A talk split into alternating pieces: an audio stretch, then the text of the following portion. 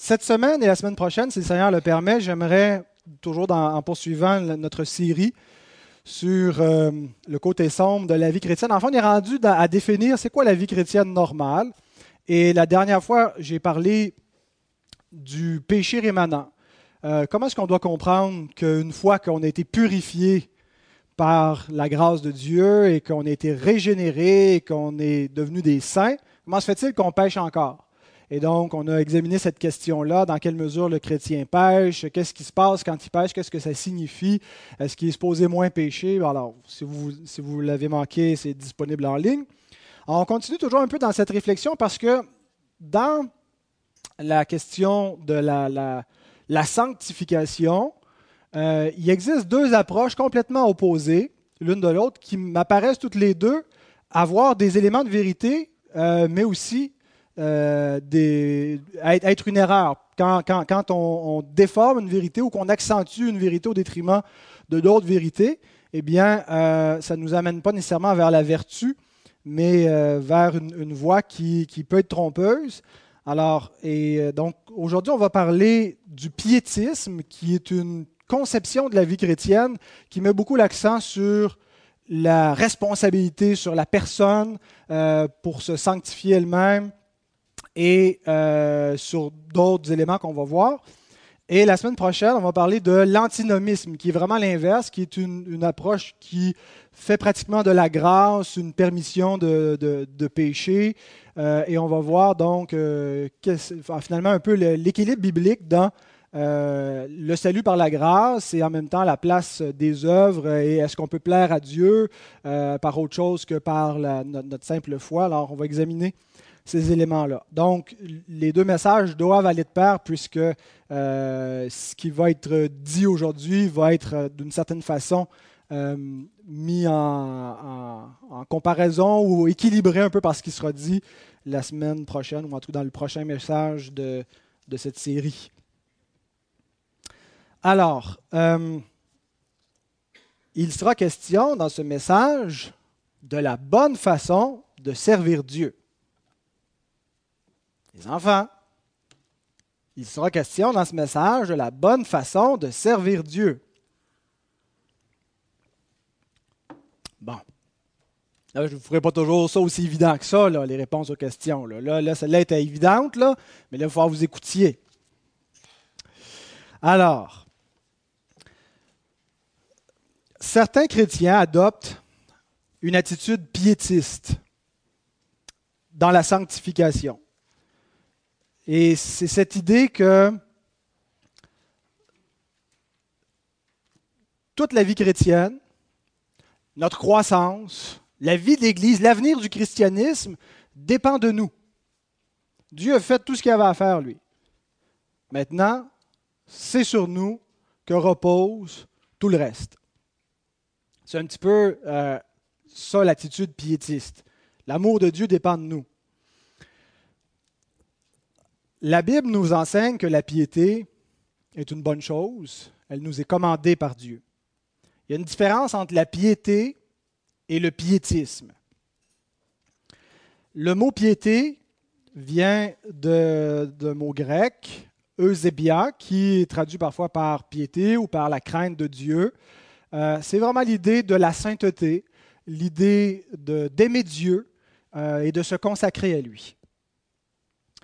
L'apiétisme, ce n'est pas, à mon avis, la piété biblique. C'est une déformation de la piété biblique. C'est qu'on prend certains éléments de la vie chrétienne, mais qu'on les accentue tellement qu'on finit par les déformer. Et tout en faisant cela, on néglige d'autres aspects importants, même fondamentaux, de la vie chrétienne. Donc, c'est d'accentuer un pôle particulier, le pôle de la subjectivité au détriment de l'objectivité de la foi, des, émotions plus que de la compréhension. Euh, on verra d'autres contrastes, mais donc on accentue certains aspects, mais on en néglige d'autres. Et je peux témoigner aisément du piétisme parce que j'ai été pendant un certain moment dans ma vie un piétiste moi-même. Je ne savais pas, je ne me disais pas bonjour, je m'appelle Pascal Denot, je suis piétiste, euh, mais j'en étais un.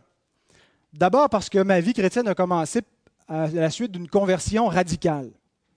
Et j'avais développé la conception que toutes les conversions, pour être du Saint-Esprit, doivent être radicales, sans voir que la Bible nous présente effectivement le modèle euh, de Paul sur le chemin de Damas, qui est une conversion radicale. Du jour au lendemain, tout est changé, mais nous présente aussi le modèle de dès ton enfance, tu connais les saintes lettres à la Timothée, hein, qui euh, a, une compréhension qui s'est développée progressivement. Il ne peut pas nécessairement identifier un avant et un après, mais ça s'est fait en toute douceur. Mes premiers maîtres euh, qui m'ont enseigné la foi étaient Rebecca Brown, qui m'a appris à chasser les démons en prenant autorité au nom de Jésus sur tout ce qui bouge. Watchman Nee, qui euh, m'a enseigné à écouter les intuitions du Saint-Esprit pour euh, savoir qu'est-ce que Dieu voulait me dire et où il voulait me diriger. Et Charles J. Finney, qui m'a enseigné la piété radicale et le zèle sans compromis. Alors j'ai vite développé un mépris pour la vie ordinaire. Euh, la vie ordinaire, se lever le matin pour faire une vie ordinaire, le travail ordinaire, une famille ordinaire, une vie d'église ordinaire, ce n'était pas pour moi. Moi, je voulais quelque chose d'extraordinaire.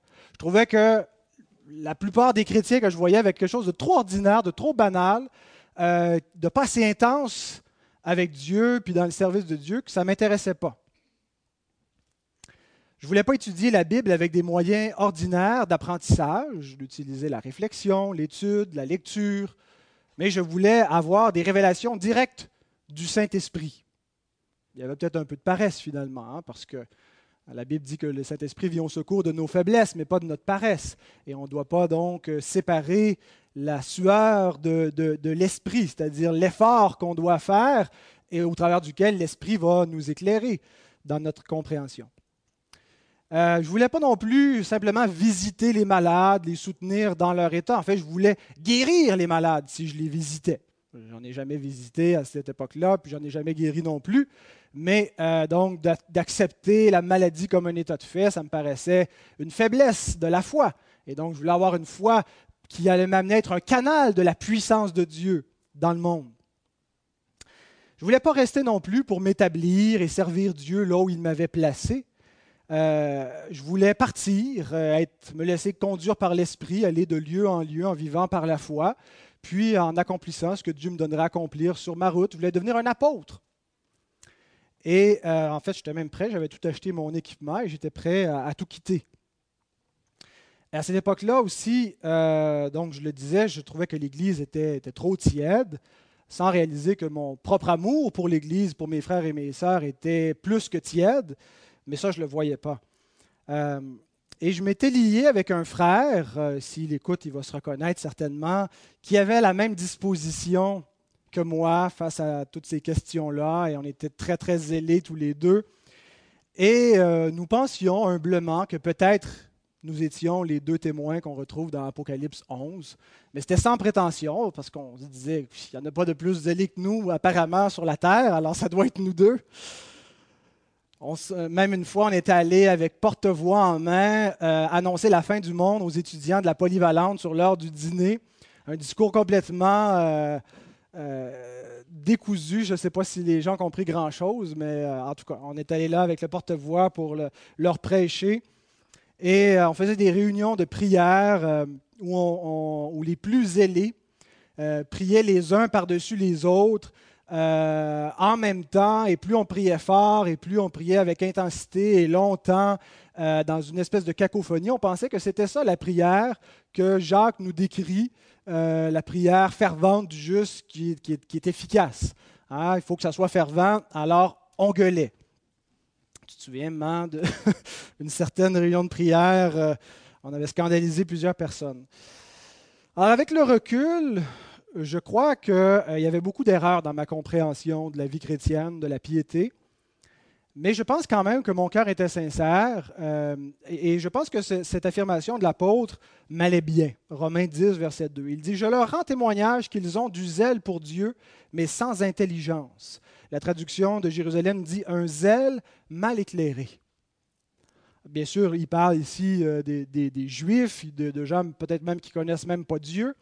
Mais euh, donc, c'est une réalité parfois, un, zèle, une ardeur, mais qui manque un peu de lumière. Hein. Il y a l'intensité du feu, mais sans l'éclairage qui devrait venir avec.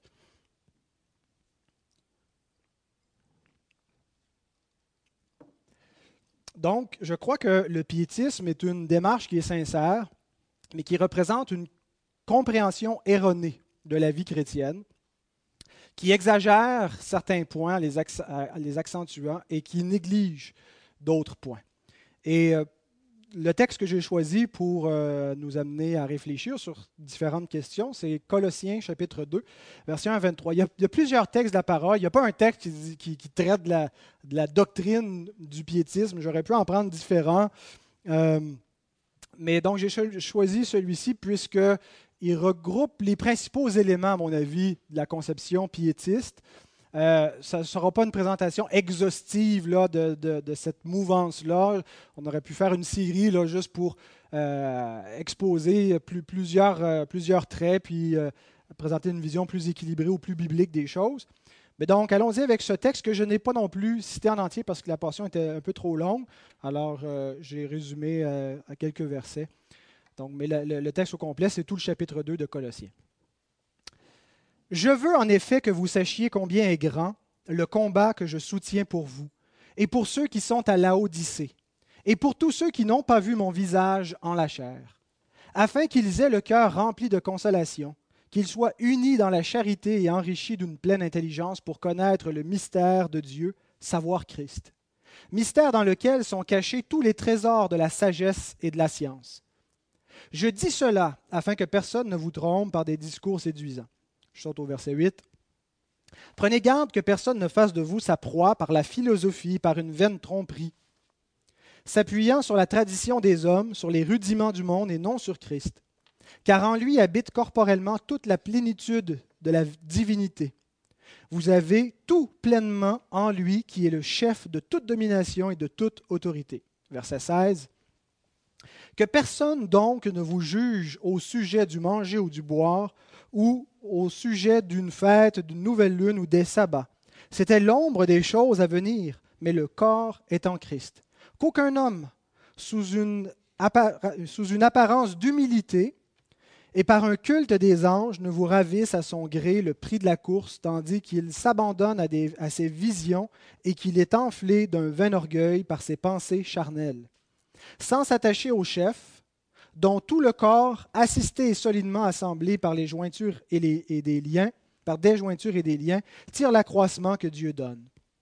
Si vous êtes mort avec Christ au rudiment du monde, pourquoi, comme si vous viviez dans le monde, vous impose-t-on ces préceptes? Ne prends pas, ne goûte pas, ne touche pas. Préceptes qui tous deviennent pernicieux par l'abus et qui ne sont fondés que sur les ordonnances et les doctrines des hommes. Ils ont à la vérité une apparence de sagesse en ce qu'ils indiquent indique un culte volontaire de l'humilité et le mépris du corps, mais ils sont sans aucun mérite et contribuent à la satisfaction de la chair. Nous allons prier avant d'aller plus loin. Seigneur notre Dieu, nous venons de lire ta parole et nous te remercions pour cette bonne parole. Seigneur, nous te prions que tu nous aides à comprendre ce texte, que tu nous aides à comprendre aussi les questions sur lesquelles nous voulons nous pencher que nous puissions sortir grandis, édifiés, Seigneur, avec une compréhension plus biblique, euh, Seigneur, sur la vie chrétienne. Puisses-tu euh, manifester ta gloire dans nos vies, Seigneur, puisque tu as payé le prix pour que nos vies soient toi. Tu nous as délivrés de tous nos idoles, tous les faux dieux que nous servions, pour qu'on puisse servir le seul Dieu vivant et vrai, et son Fils Jésus-Christ. Et Seigneur, euh, nous voulons qu'il en soit ainsi. Amen. Alors, deux questions, simplement. Qu'est-ce que le piétisme et que devons-nous faire euh, du piétisme? Et la, deuxième question, ça va être un petit peu plus longue puisqu'on va voir les trois points principaux à ce moment-là. Au verset 8, l'apôtre Paul nous met en garde en disant ceci. On peut passer à la prochaine. Il dit, prenez garde que personne ne fasse de vous sa proie par la philosophie et par une vaine tromperie, s'appuyant sur la tradition des hommes, sur les rudiments du monde et non sur Christ. Paul ne nous parle pas, ne nous met pas en garde ici spécifiquement contre le piétisme. Le piétisme n'est pas une hérésie, les piétistes ne sont pas des apostats qui ne connaissent pas le Christ. Euh, Paul ici parle vraiment d'une fausse doctrine qui est encore plus dangereuse que le, piétisme. Cependant, je crois que le piétisme n'est pas fondé sur Christ. Ce que Paul veut dire ici, euh, par euh, qu'il ne vient pas de Christ, c'est qu'il ne vient pas de la parole apostolique des Écritures, ne vient pas, euh, n'est pas quelque chose qui nous a été transmis par le Seigneur, mais vient de la tradition des hommes. En fait, c'est même facile d'identifier la mouvance piétiste si on, comprend un peu les traits de, cette mouvance-là. On peut identifier facilement comment elle s'est apparue dans l'histoire et, d'où ça vient, sur quoi repose cette compréhension ou cette lecture particulière que euh, le piétisme fait de certains textes de la Bible une tradition n'est pas un problème en soi, en passant. Ce n'est pas parce qu'une chose vient d'une tradition que c'est nécessairement mauvais. Euh, il existe la bonne et la mauvaise tradition. La bonne tradition, c'est euh, euh, celle qui, est fondée sur la Bible. Hein, parce que la, foi nous est transmise par une tradition. Hein, de génération en génération, on, transmet l'héritage de la foi. Il y a une tradition, c'est ce que veut dire le mot tradition. Donc une, tradition qui est fondée sur, sur la Bible, sur la saine doctrine, euh, elle, est bonne, en fait, non seulement elle est bonne, mais elle est absolument essentielle. Euh, mais une tradition qui ne trouve pas son fondement dans l'enseignement des apôtres, euh, donc vient des hommes. Et ça ne veut pas dire que tout ce qui, tout ce qui est dans cette tradition-là est nécessairement nocif, mais on ne peut pas dire que c'est de Dieu. Si vous voulez un compte rendu un peu plus complet de, l'histoire, j'ai mis de l'histoire du piétisme et comprendre un peu plus, là, j'ai mis des, liens dans le texte écrit de ma, prédication vers euh, un exposé de Ronald Baines et Micah Renehan que j'ai trouvé vraiment excellent. C'est en anglais, bien sûr, mais euh, si, vous voulez approfondir un peu plus votre, réflexion à ce niveau-là. Euh, donc, le piétisme, c'est une mouvance qui est née en Allemagne au 17e siècle. Ça, c'est les années quoi, ça, le 17e siècle? Vous êtes bon. Hein? Ce pas les années 1700. Là. Moi, je pensais ça quand j'étais plus jeune. 17, 18, mais c'est tout le temps avant. pas important. Alors, c'est né en Allemagne, dans l'Église luthérienne, après la Réforme, euh, un, peu plus qu'un siècle après la Réforme. Et c'était une réponse à ce qui s'était installé dans l'Église luthérienne comme étant une orthodoxie stérile, c'est-à-dire une, doctrine qui est juste, mais qui ne produit pas de fruits dans la vie des gens et qui cohabite avec des mœurs corrompues. Les mœurs étaient corrompues à, cette époque-là, même si les gens allaient à l'Église luthérienne et qu'on enseignait la, doctrine biblique la justification par la foi seule, mais ça entraînait plutôt une forme de licence que, la sanctification. Et donc, il y a des gens qui ont, protesté contre ça et qui ont, on les a appelés les piétistes, qui ont insisté sur vraiment euh, euh, certaines actions, sur la réponse de l'homme, euh, délaisser la doctrine, puis se concentrer plus sur l'expérience qu'on doit vivre en tant que, chrétien. Nous, comme évangéliques aujourd'hui, on n'est pas influencés directement par ce qui s'est passé dans l'Église luthérienne parce que la tradition euh, en Amérique du Nord, la plupart des familles évangéliques, vient plutôt d'un autre réveil, qui est le réveil méthodiste, qui vient au siècle suivant, au XVIIe siècle, avec euh, George Whitfield, John Wesley et, ce réveil, le réveil méthodiste, lui a été influencé par le piétisme euh, d'Allemagne. Et donc, euh, le réveil méthodiste, en fait, euh, qu'est-ce que c'était? Je suis un peu perdu dans, dans mes notes.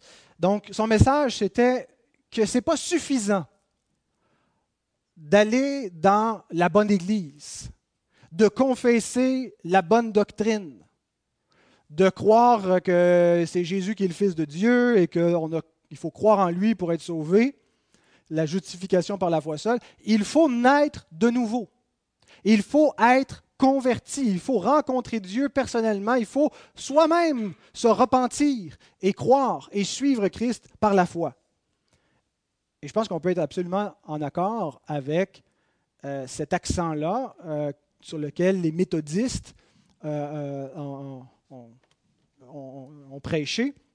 Et ils étaient des, prêcheurs, ne prêchaient pas dans les églises, ils prêchaient dans les champs, dans les rues, ils réunissaient des milliers de personnes. Ça a été un réveil phénoménal.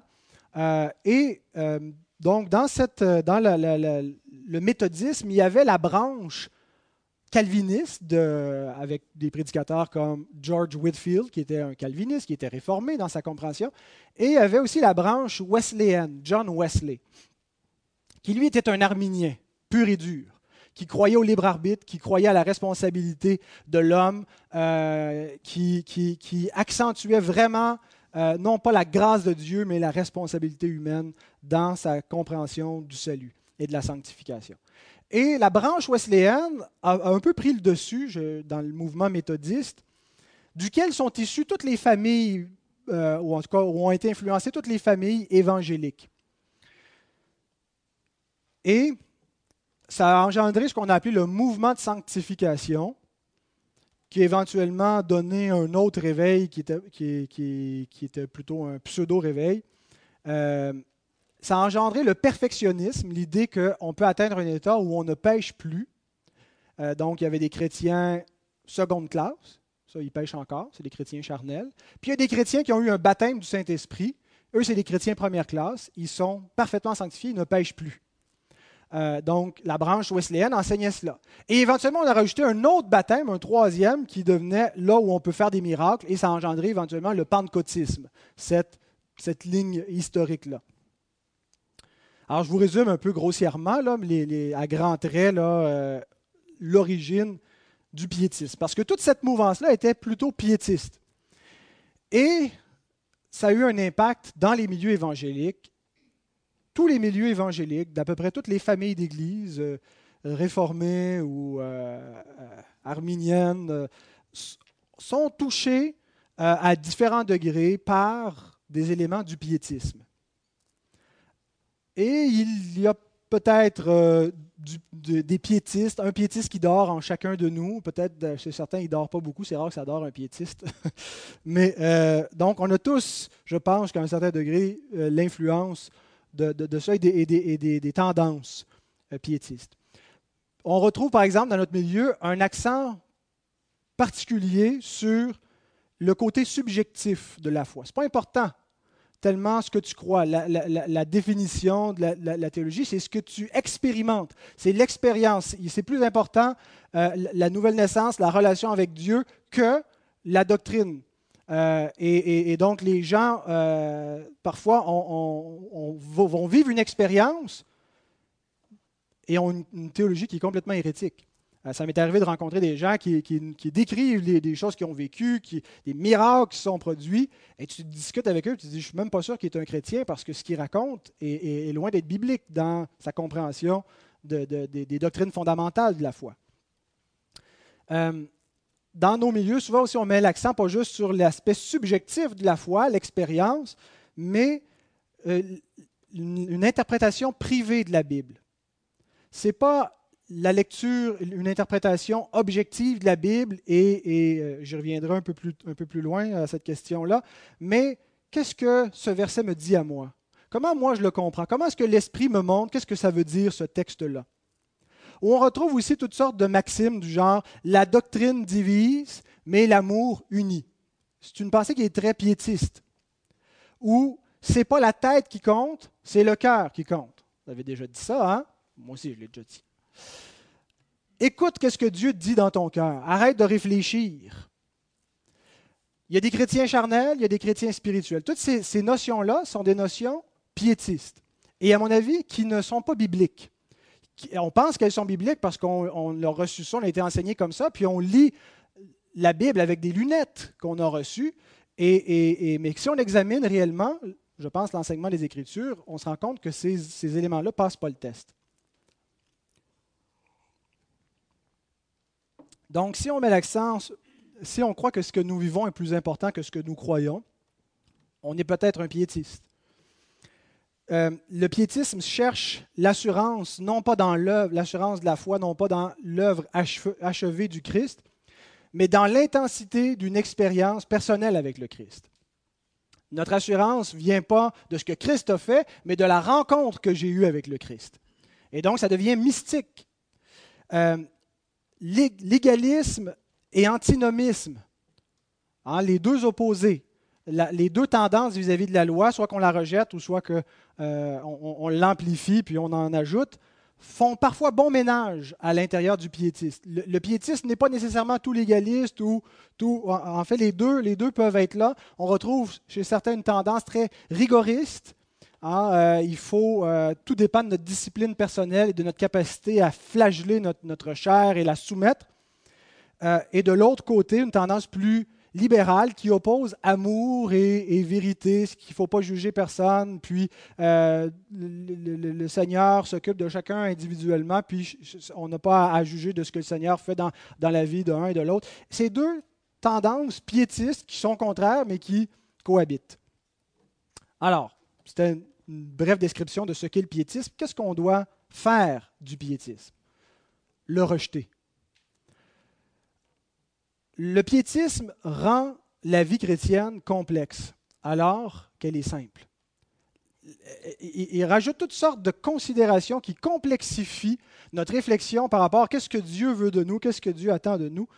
Euh, il crée des inquiétudes qui sont inutiles et qui sont contraires à l'assurance que les, euh, les chrétiens et les enfants de Dieu ont droit et que la Bible veut développer en nous. Euh, et, il va nous culpabiliser lorsqu'il n'y a pas de culpabilité. Et parfois, c'est exactement l'inverse. Parfois, le piétisme va créer une fausse confiance. Vous savez, cette, cette fameuse phrase J'ai la paix. Vous, n'imaginez pas le nombre d'épaissitudes, ce n'est pas un mot que j'ai vérifié pour être certain avant de le dire, mais je le dis quand même, que j'ai entendu en, ajoutant par la suite J'ai la paix là-dessus. Hein, récemment, quelqu'un me dit euh, quelqu'un qui est grandi dans une église évangélique. Euh, son père est pasteur. Euh, il a étudié à la faculté de théologie avec moi. Ça fait longtemps que je prends de ses nouvelles. Qu'est-ce qui se passe? Puis il me dit le, Saint-Esprit nous a conduits à l'église catholique. Nous sommes en paix avec ça. C'est un sentiment subjectif. Et là, tu mets ces impressions-là dans la bouche du Saint-Esprit. Et parce que tu as une paix émotionnelle ou, mentale sur un choix que tu as décidé de faire pour peu importe les raisons. Tu dis, c'est la volonté de Dieu. Hein? Et, et euh, ça, c'est pas la pire. J'en ai entendu des bien pires que ça et des choses vraiment qui venaient contredire la parole écrite de Dieu, les commandements de Dieu, mais j'ai la paix là-dessus parce que c'est le Saint-Esprit qui me l'a montré. Donc, il peut parfois contrarier inutilement, mais donner une fausse paix et conduire dans l'erreur tout en pensant qu'on est dans la vérité. Alors, pour euh, analyser, pourquoi est-ce qu'on devrait rejeter le, piétisme et comprendre la vie, la vie chrétienne sur la base de la parole de Dieu. J'ai trois. Euh, C'était pas juste mon introduction jusqu'à maintenant. Dites-vous pas, bon, ils viennent d'arriver à ces trois points, ça va être long un matin. Euh, mais trois aspects qui sont interreliés euh, donc, de, trois aspects de la vie chrétienne, mais comment ils sont perçus par le piétisme et comment ils devraient être perçus d'un point de vue biblique. Premièrement, la connaissance objective et subjective de Dieu. Le texte qu'on a lu nous parle de la connaissance de Dieu, versets 2 et 3. La prière de Paul, c'est que nous soyons enrichis, c'est écrit, d'une pleine intelligence pour connaître le mystère de Dieu, savoir Christ, mystère dans lequel sont cachés tous les trésors de la sagesse et de la science. Qu'est-ce que le mystère de Dieu? Dont nous devons avoir connaissance? Hein? Il parle de connaître Dieu. Dieu ne peut pas être connu à moins qu'il soit révélé. Et connaître Dieu, ce n'est pas simplement connaître des choses sur Dieu, mais c'est connaître Dieu lui-même. Amen. Ah, c'est bien différent de connaître des choses sur une personne. On peut étudier des, personnes historiques, euh, connaître plus de choses sur eux que peut-être eux-mêmes en, savaient, euh, sans les connaître. Mais le point que je veux, que je veux développer ici, ce n'est pas d'opposer la connaissance sur Dieu à la connaissance de Dieu, mais expliquer que nous connaissons Dieu subjectivement, nous connaissons Dieu personnellement par une révélation objective de Dieu et non pas par une révélation subjective de Dieu. Nous connaissons Dieu subjectivement, nous connaissons Dieu par expérience, mais nous le connaissons par une révélation objective, sa parole écrite. Et euh, laissez-moi vous lire un texte de 1 Corinthiens, chapitre 2, versets 9 à 12. Mais comme il est écrit, ce sont des choses que l'œil n'a point vues, que l'oreille n'a point entendues, et qui ne sont point montées au cœur de l'homme, des choses que Dieu a préparées pour ceux qui l'aiment. Dieu nous les a révélées par l'Esprit, car l'Esprit sonde tout, même les profondeurs de Dieu. Lequel des hommes, en effet, connaît les choses de l'homme si ce n'est l'Esprit de l'homme qui est en lui? De même, personne ne connaît les choses de Dieu si ce n'est l'Esprit de Dieu. Or, nous avons Or, nous, nous n'avons pas reçu l'Esprit du monde, mais l'Esprit qui vient de Dieu, afin que nous connaissions les choses que Dieu nous a données par sa grâce. Connaître Dieu, c'est pour connaître Dieu, il faut le connaître en esprit et en vérité. Hein, Jésus dit ça à la Samaritaine, Jean 4. Dieu cherche des adorateurs qui vont l'adorer en esprit et en vérité. Donc, des gens qui vont naître de l'esprit, mais ce n'est pas détaché de la vérité. en fait, vous retrouvez toujours le ministère de l'esprit de la vérité ou de l'esprit et de la parole, de l'esprit de l'écriture, liés l'un à l'autre dans la Bible. L'Esprit Saint, c'est ce qui nous permet de reconnaître la voix du berger. Il y a plein de gens qui ont entendu la parole, mais qui n'ont pas entendu la voix du bon berger. Mais lorsque les brebis du Seigneur entendent sa voix, c'est parce que l'Esprit convainc leur cœur. C'est l'Esprit qui produit la conviction par la vérité. Hein, que lorsqu'on entend la parole de Dieu prêcher, on sait que ce n'est pas juste un, bon discours, ce n'est pas juste des mots agréables, mais il y a une conviction qui est plus profonde, c'est la vérité. Et c'est l'Esprit qui, fait de cette, qui amène cette vérité à produire des fruits dans notre vie, une sainteté. Hein, une justice et une sainteté que produit la vérité. Éphésiens 4, 24. L'erreur du piétisme, c'est de penser que l'esprit suscite une connaissance directe de Dieu sans la révélation écrite. Que l'esprit travaille sans la Bible. Il sépare les deux, il les détache l'un de l'autre. L'esprit m'a dit telle et telle chose. Et quand on entend ça, parfois, ce que l'esprit a dit ne se trouve pas dans la Bible. Ben, il y a quelque chose d'autre qui ne se trouve pas dans la Bible, c'est cette compréhension du ministère de l'Esprit.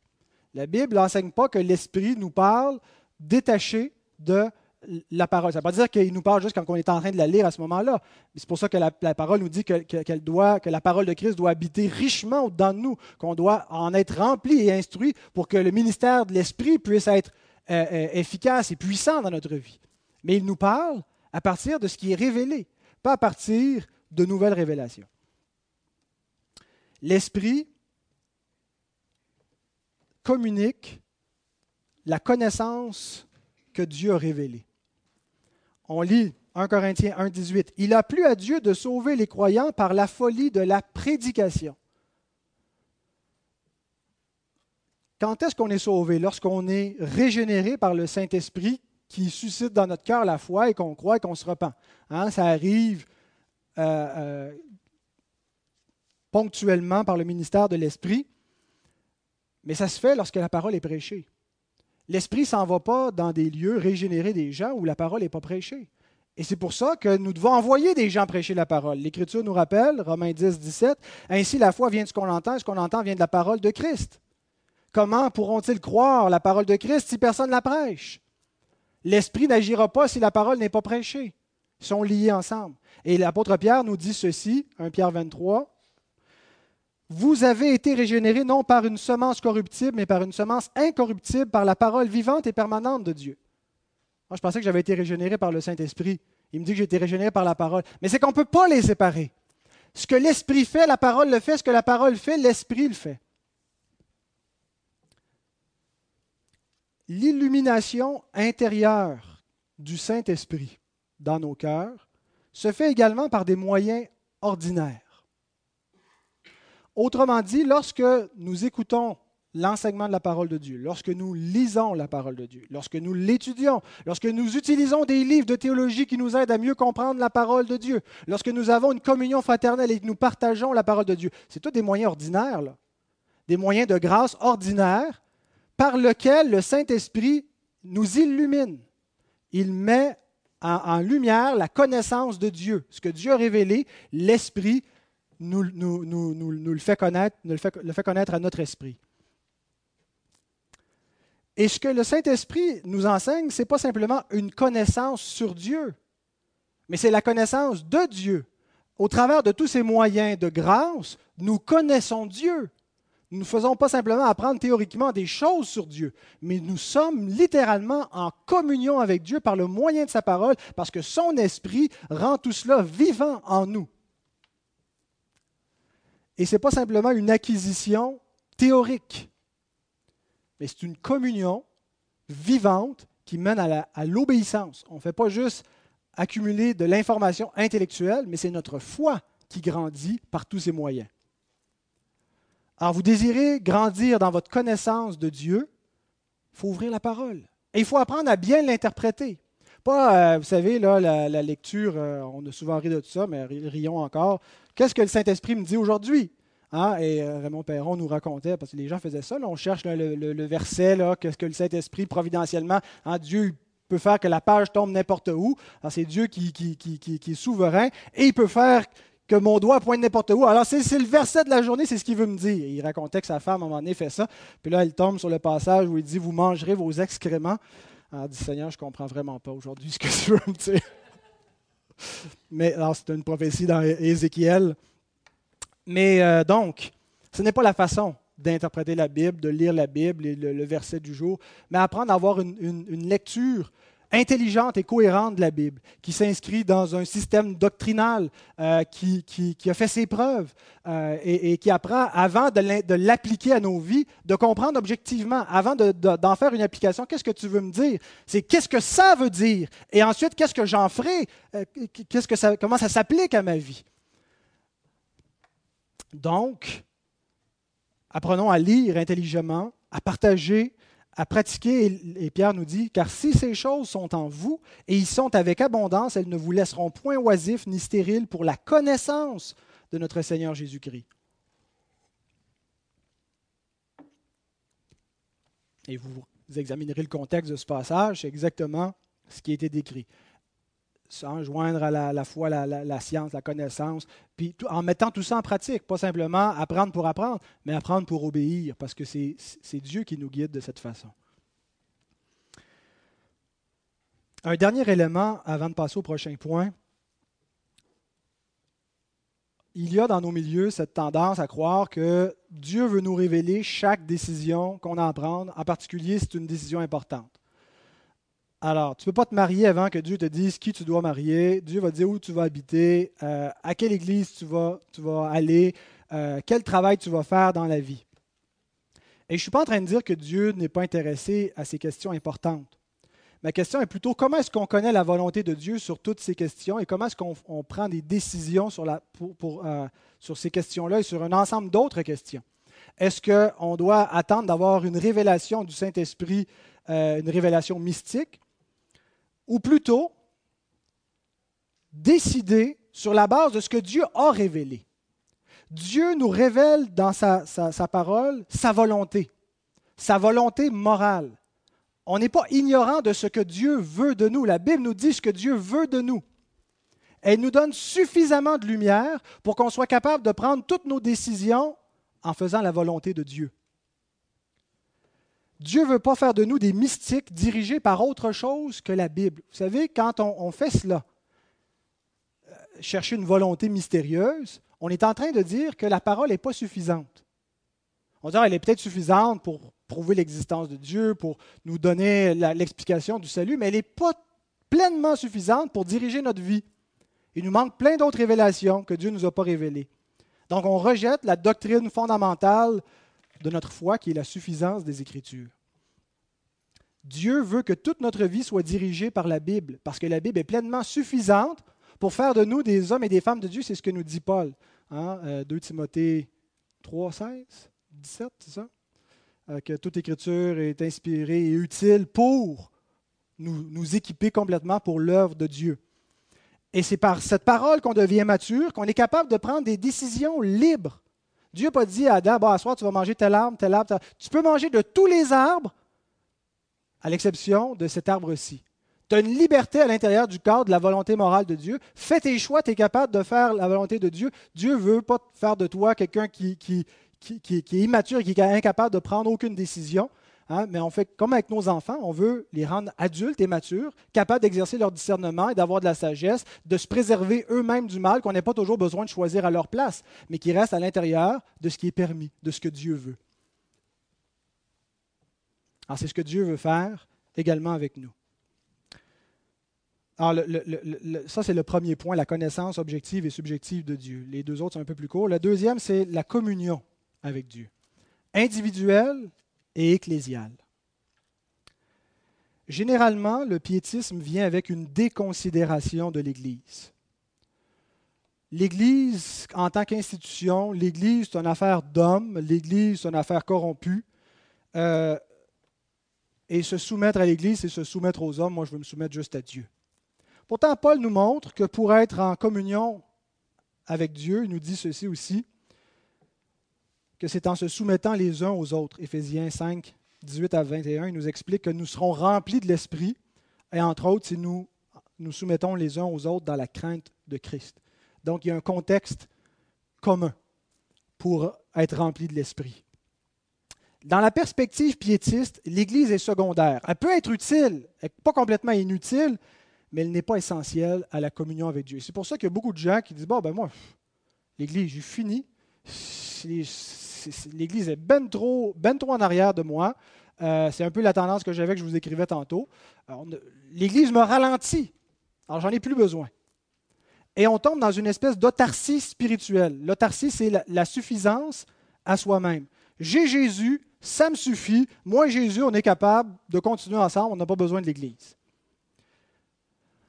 Colossiens 2, toujours notre même texte, versets 18 et 19, nous dit Qu'aucun homme, sous une apparence d'humilité par un culte des anges, ne vous ravisse à son gré le prix de la course, tandis qu'il s'abandonne à ses visions et qu'il est enflé d'un vain orgueil par ses pensées charnelles, sans s'attacher au chef, dont tout le corps, assisté et solidement assemblé par des jointures et des liens, tire l'accroissement que Dieu donne. L'attachement au chef, c'est quoi le mot chef? Ben, ça réfère à Christ, mais le mot chef, c'est le mot képhalais, qui est le mot tête. C'est le même mot. Sans s'attacher à la tête. Et c'est toujours dans un contexte du corps qu'on est attaché à la tête. Est-ce que tous vos membres sont rattachés à votre tête?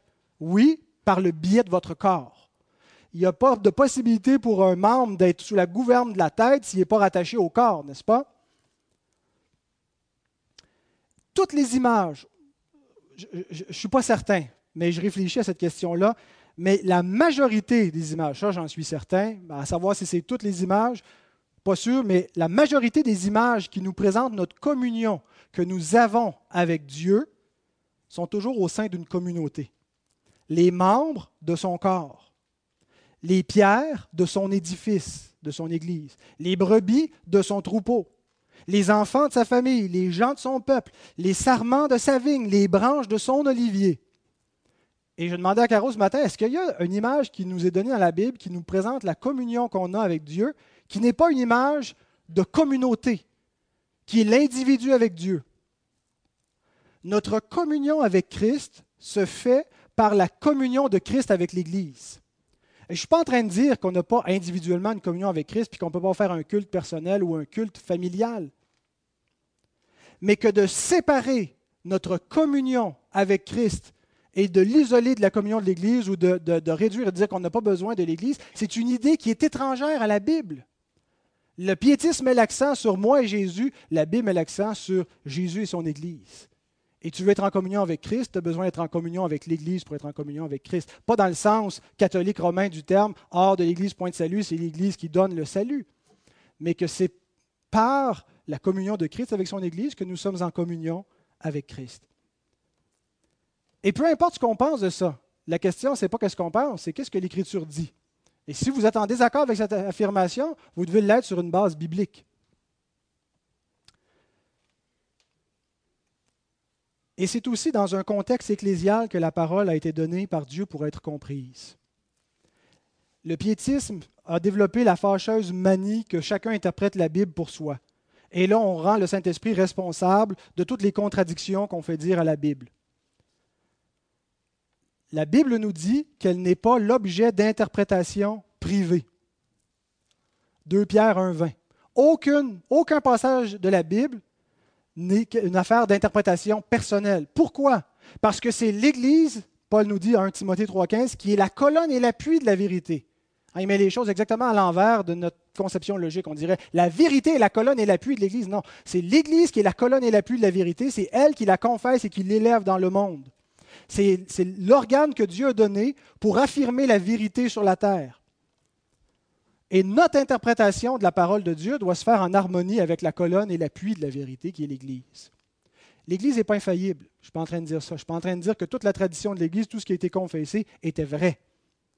Cependant, l'Église a été gardée par le Seigneur lui-même, c'est sa promesse. Et elle a été éclairée depuis presque 2000 ans maintenant. Hein, quand on dit je n'ai pas besoin de l'Église parce que moi je suis éclairé du Saint-Esprit, ça fait 2000 ans que le Saint-Esprit éclaire l'Église. Alors qui sommes-nous pour penser qu'on peut s'en passer? Pour penser qu'on n'en a pas besoin? C'est très arrogant de dire qu'on n'en a pas besoin. Hein, de, rejeter du revers de la main les, confessions de foi, les credos, les affirmations qui sont les guides les plus sûrs pour interpréter la parole de Dieu. Dernier point, la vraie sainteté. Je sais que j'ai dépassé mon temps, je le confesse, je m'en excuse. Alors, faites un petit effort pour euh, rester avec moi jusqu'à la fin, on achève. La vraie sainteté piétisme est souvent synonyme de légalisme, où la sainteté est, envisagée comme la conformité à diverses règles extérieures. Être un chrétien, il ne faut pas fumer, il ne faut pas danser, il ne faut pas s'enivrer, il faut lire la Bible tous les jours, il ne faut pas aimer les mondanités, en fait, pour être saint, on n'a même pas besoin d'être un chrétien. Hein, il y a beaucoup de gens qui ne connaissent pas Dieu puis qui font à peu près ça.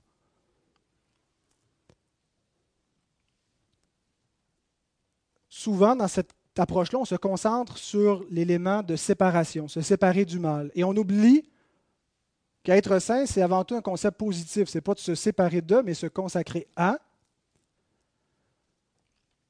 Et souvent, on fait dépendre notre sanctification de nous-mêmes,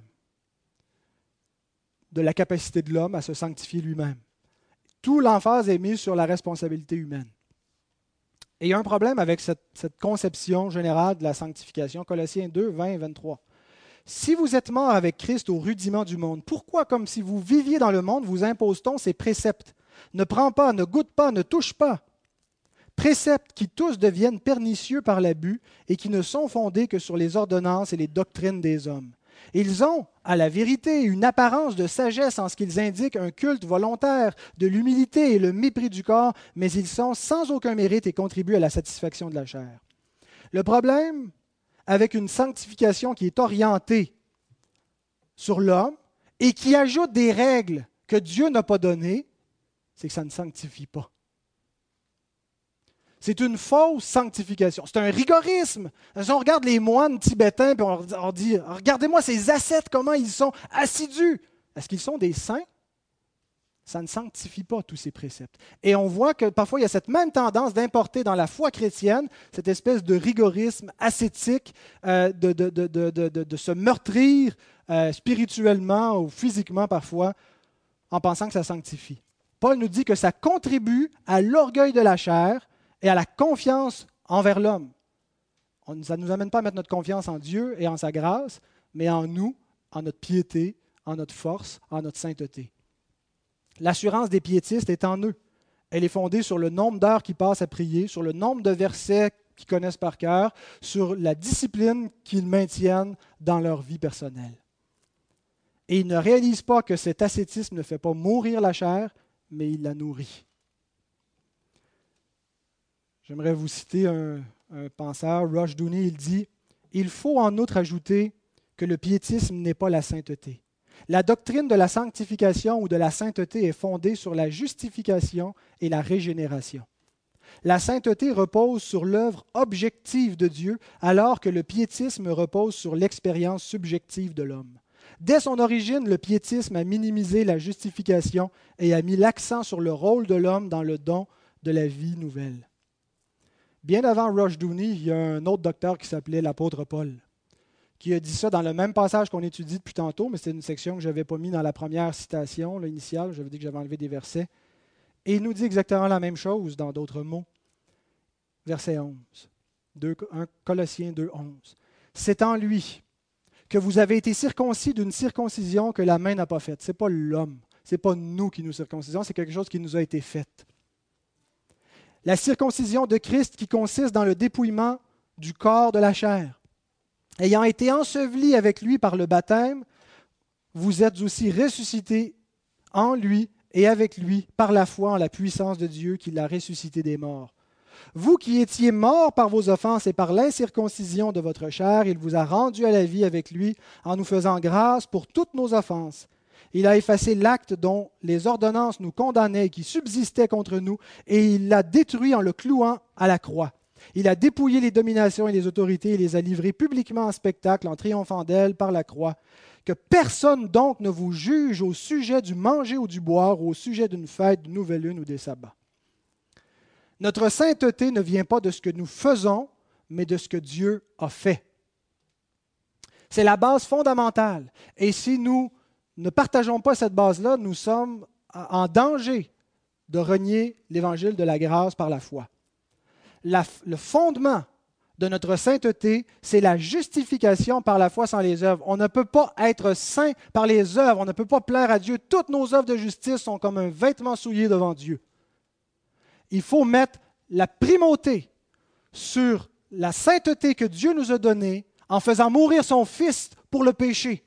Et c'est la seule œuvre qui nous purifie, c'est la seule œuvre qui nous rend saints devant Dieu. Et nous l'obtenons gratuitement par le moyen de la foi la sanctification qui s'ensuit. La, justification ne nous transforme pas, elle change notre statut. Mais la sanctification qui s'ensuit, qui transforme notre être et qui nous rend de plus en plus semblables à Christ en pratique, concrètement tous les jours, n'est pas premièrement quelque chose que nous faisons nous-mêmes. Mais c'est quelque chose qui nous est fait. C'est Dieu qui nous sanctifie. Et nous verrons qu'on a une part à jouer, c'est la semaine prochaine. Nous verrons qu'il y a une responsabilité de l'homme, mais nous devons comprendre que ce n'est pas le salut, Dieu nous a justifiés, à nous de nous sanctifier. Le salut, c'est l'œuvre de Dieu qui nous a justifiés et qui nous sanctifie. Il nous rend participants, mais il est souverain dans l'œuvre de la sanctification. Et pour être saints, nous ne suivons pas les ordonnances des hommes, mais les commandements de Dieu, la loi de Dieu. Et Dieu ne nous appelle pas à faire des choses nécessairement extraordinaires pour être saints, pour lui plaire. On n'a pas besoin de devenir un missionnaire, on n'a pas besoin de devenir nécessairement un pasteur ou un prédicateur de rue. On n'a pas besoin de passer tout notre temps libre à lire la Bible et à prier. Et gloire à Dieu pour tout cela. Gloire à Dieu pour toutes ces, œuvres de piété. Cependant, ce que Dieu nous demande, c'est simplement de garder ses commandements et de le servir là où il nous a placés, à la maison, dans notre rôle paternel, maternel, comme enfant, auprès de notre entourage, à l'extérieur, dans la vie d'Église. La sainteté ne devrait pas être un fardeau pénible, mais une grâce libératrice. Je termine avec une dernière citation. 1 Jean 5, 3 4. L'amour de Dieu consiste à garder ses commandements. Et ses commandements ne sont pas pénibles. Parce que tout ce qui est né de Dieu triomphe du monde et la victoire qui triomphe du monde, c'est notre foi. La sainteté des enfants de Dieu procède de l'amour. Quel amour? L'amour que Dieu a eu pour eux et l'amour qu'ils ont pour Dieu en retour. Et ça engendre la sainteté. Ce n'est pas la crainte, ce n'est pas la terreur, c'est l'amour de Dieu qui nous amène à garder ses commandements. Et je ne suis pas en train du tout de, dire qu'on ne doit pas craindre Dieu. Au contraire, vous le savez si vous m'avez écouté assez longtemps, depuis assez longtemps, pour savoir que je crois fondamentalement à l'importance de la crainte de Dieu. Pourquoi est-ce qu'il en est ainsi? Parce que la sainteté, c'est premièrement l'œuvre de Dieu et non la nôtre nous devons comprendre que c'est une œuvre de grâce. C'est lui qui s'est donné lui-même pour nous, afin de nous racheter de toute iniquité et de se faire un peuple qui lui appartienne, purifié et zélé par lui pour les bonnes œuvres. Nous sommes son ouvrage. J'ai terminé ici. Que le Seigneur vous donne de méditer ces éléments. Il y avait beaucoup de choses. Mais c'est un gros morceau. Euh, c'est toute notre perspective sur l'existence chrétienne. Et si vous voulez en discuter, je suis à votre disposition.